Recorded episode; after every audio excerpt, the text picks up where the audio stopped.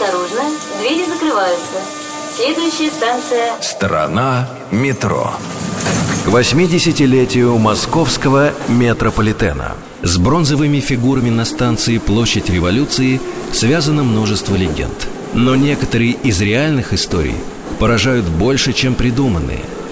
Моделью для скульптуры матроса-сигнальщика стал краснофлотец линкора «Марат» Олимпий Рудаков – в начале войны он служил помощником командира эсминца «Сокрушительный».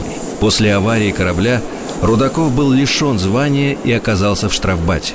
Вскоре за проявленный героизм судимость с него была снята.